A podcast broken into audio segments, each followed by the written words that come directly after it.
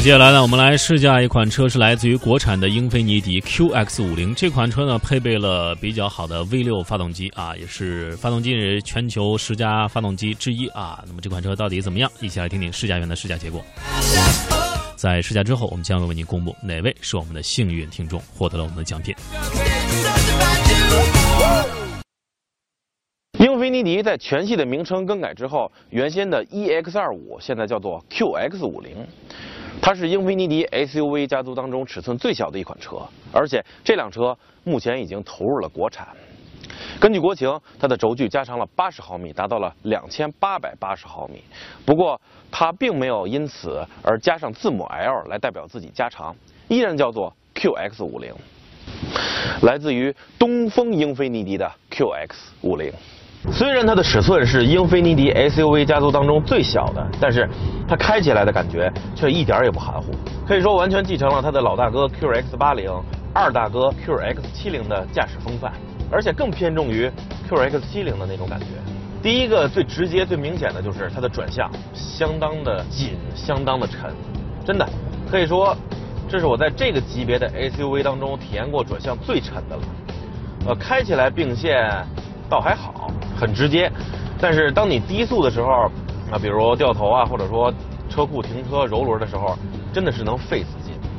啊，如果一些女性的朋友没有别的意思啊，如果你喜欢这辆车的外观，对它感兴趣，那么我觉得买它之前最好到店里去试一试，尤其是转向。反正我单手柔轮都特别的费劲。还有就是在 D 档模式下，它的这个油门就好像在底下有个弹簧在顶着你一样。也是相当的沉重，而且反应迟缓。这个时候你稍微多踩一些，你看它也不降档，就是在当前的这个档位上慢慢的去加速。而当你稍微多踩了一些，它又突突突连降好几档，就跟打了鸡血一样。所以说，如果你想让这辆车的发动机去平顺的转速升高，真的是需要去拿捏拿捏的。说到动力。这台 VQ25HR 的2.5升 V6 发动机属于日产2.5 V6 里面的高性能版本，最大功率173千瓦，最大扭矩253牛米。即便是放到今天，数据也是相当了得。不过这台发动机并没有使用缸内直喷，这样的动力，当你在日常开的时候，日常加速的时候，可能会感觉不出来什么。但是当你多踩油门去刺激它，或者说切换到 DS 模式，然后这个时候发动机发出的怒吼，让你感觉根本就不像是一台2.5升的发动机，仿佛它的排量有5.2升。此刻的动力输出澎湃顺畅，整体的加速快而且线性，基本上档档都是到6500转。当然，和这个它的二大哥 QX70 相比，少了一些加速时候的重锤感，只是单纯的线性的加快。呃，此刻的推背感和发动机的怒吼声似乎并不成正比。当然，你再快的时候再想加速，虽然也还可以，但是你能感觉到稍微有一点点势单力薄了。呃，毕竟它的排量只有2.5升，不过能够在英菲尼迪的调教下有这样的表现，我觉得已经是相当的牛了。对了，还有它的底盘也是相当的敏感，不光是震动的传递，当你遇到一些坑洼不平路面的时候，它的这个前轮还会对方向盘产生一个反向的回馈，你总会觉得它在时刻拽你的手，即便你的双手已经紧紧握住它的方向盘了，它的车头还是会突然的。这个左右不停的摆动，有的人可能认为这样会影响舒适性，但也许有的人认为，哇，太刺激了。所以从它的动力的感觉、整体的驾驶回馈来看，这辆车依然是定位于驾驶者的一辆中型 SUV。那遗憾的是，它没有配备换挡拨片。我们再看看这个在手动模式下它的换挡速度怎么样。在外形上，QX50 也延续了家族的传统。车身造型夸张个性，依然是修长的车头、短促而圆润的车顶，以及倾斜角度很大的贝壳一样的车尾。如果你喜欢另类独特，那么它的外观应该能满足你的需求。这样的车身造型，再配合四个十九寸的车轮，确实让它看上去很动感。它的尺寸其实并不小，但这样一种造型。尤其是车轮的衬托，让你看上去觉得它似乎并不大。内饰绝对的熟悉，不过虽然样子似曾相识，但用料和质感都是没得说的。前中控台附以大面积的真皮，手感也很不错，只是正中间显示屏和按钮处显得有些凌乱，和时代有些脱节了。希望英菲尼迪能将一些功能集成在尺寸更大、清晰度更高、触摸更敏感的大显示屏中，不仅好看，而且简洁。虽然它的外形让你看起来觉得不是很大，但其实它的内部空间也不大，啊主要是这个太窄了啊！你别看它这个车身宽度尺寸超过了一米八，但是更多的是贡献给了它车身的造型还有线条，乘坐人员所获得的这个横向空间真的是并不宽敞啊！如果这个司机想要去操作什么或者拿东西，非常容易就会碰到副驾驶的腿。哎，对呀。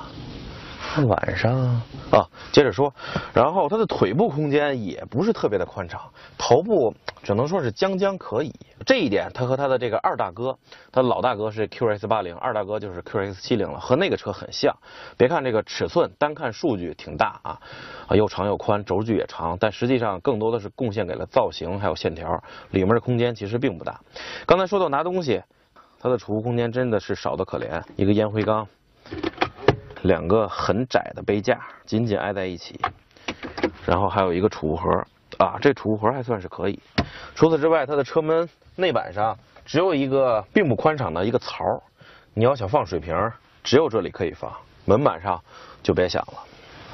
所以无论是乘坐还是这个储物空间都不是特别的宽敞，但是它的座椅坐起来还是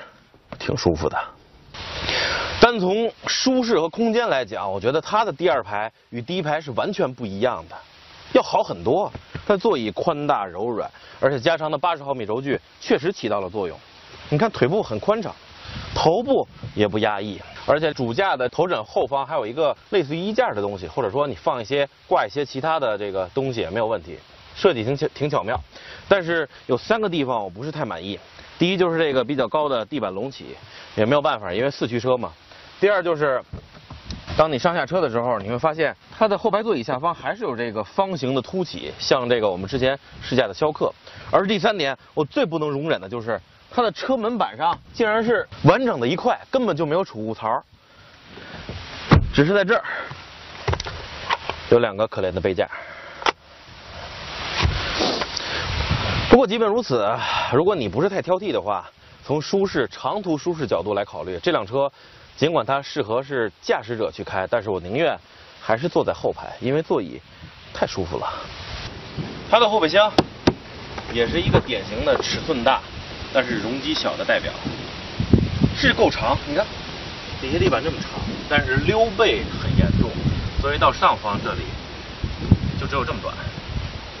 你看它垂直的投影在这儿，所以你能利用的空间也就是下面这一。因此它的这个。正常状态下，后备箱容积并不大，三百二十升。它的这个第二排座椅是可以电动放倒并且升起的啊，这一点是很方便的。不过这么放倒之后，由于啊本身车高并不高，所以能用的空间也是这一层。容积从刚才的三百二十升变成了六百九十升，所以这辆车严格来说并不太适合家用去装很多的东西，就是一般的外出可以了。对，还没有。电动的关闭，既然是顶配车型了，加一个后备箱的电动关闭，该多么的高大上！在一开始我还想给它找一个破烂的地方，看看它的这个通过性能。后来一想，它这个沉重的转向、坚硬的悬挂，还有比较低的离地间隙，还有这套四驱系统，根本就不是为了越野而生的。所以在这里开了一会儿，我觉得，首先就是它这个沉重的转向啊，虽然日常开很沉很费劲，但是现在却是很均匀。很细腻，很直接，很过瘾。不管现在方向盘在什么位置，比如在中间的位置，你再打十五度，或者说已经转了一定的角度，在此基础上你再打十五度，啊，这两个十五度对于前轮来说转过的角度基本上都是一样的，所以你也就不用在弯中狼狈的去调整，基本上入弯之前扫一眼，大概转多少，心中就有数了。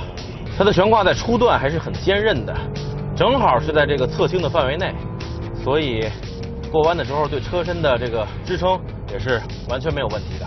当然，它继续压缩的话，你会觉得这个悬挂是稍微会变得柔韧一些，并不是一硬到底。